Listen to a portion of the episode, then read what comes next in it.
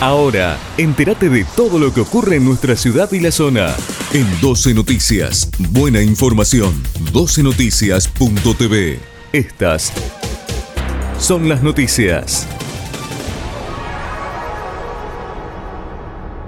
Habilitan discotecas y salones de fiesta en lugares cerrados con un aforo de un 50%. A partir de la hora cero de este sábado 9 de octubre, se habilitará en la provincia de Santa Fe el funcionamiento de discotecas, locales bailables y salones de fiesta para bailes en espacios cerrados, hasta un máximo de ocupación del 50% de superficie. La resolución firmada por el gobernador Omar Perotti amplía así el avance del decreto por el cual la provincia adhirió a las disposiciones del Poder Ejecutivo Nacional, que establece las medidas vinculadas de convivencia con la pandemia de COVID-19. Nuevamente, Villa Gobernador Galvez no tuvo casos positivos de coronavirus. La municipalidad de Villa Gobernador Galvez informó que en la jornada de este miércoles no se confirmaron nuevos casos positivos de coronavirus. Al mismo tiempo, se recuperaron 22 personas. Desde el comienzo de la pandemia en la ciudad se registraron 11.787 casos positivos, de los cuales 11.431 ya han sido dados de alta y 134 personas han fallecido, quedando 222 casos activos.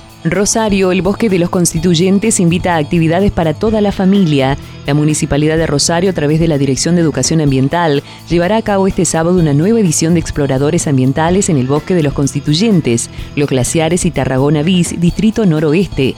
El recorrido por el pulmón verde más grande de la ciudad tiene por objetivo que niños y niñas, acompañados por un adulto, conozcan sobre la flora y fauna nativa de Rosario y la región. Exploradores Ambientales no requiere inscripción previa. Habrá dos salidas a las 10 y a las 11.30 en grupos reducidos. La actividad se desarrollará respetando los protocolos y medidas sanitarias vigentes. Se suspende por lluvia.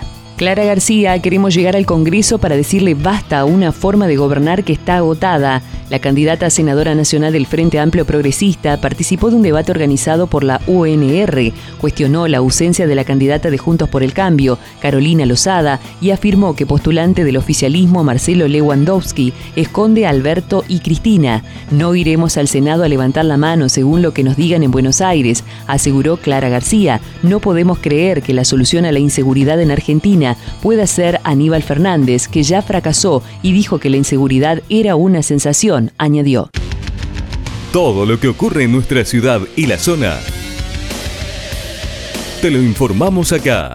En 12 Noticias, buena información, 12noticias.tv. Estas fueron las noticias.